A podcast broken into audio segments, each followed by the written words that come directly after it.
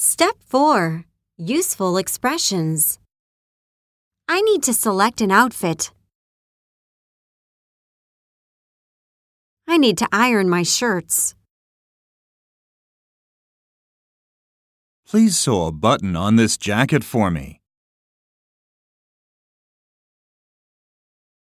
Please unzip my dress for me.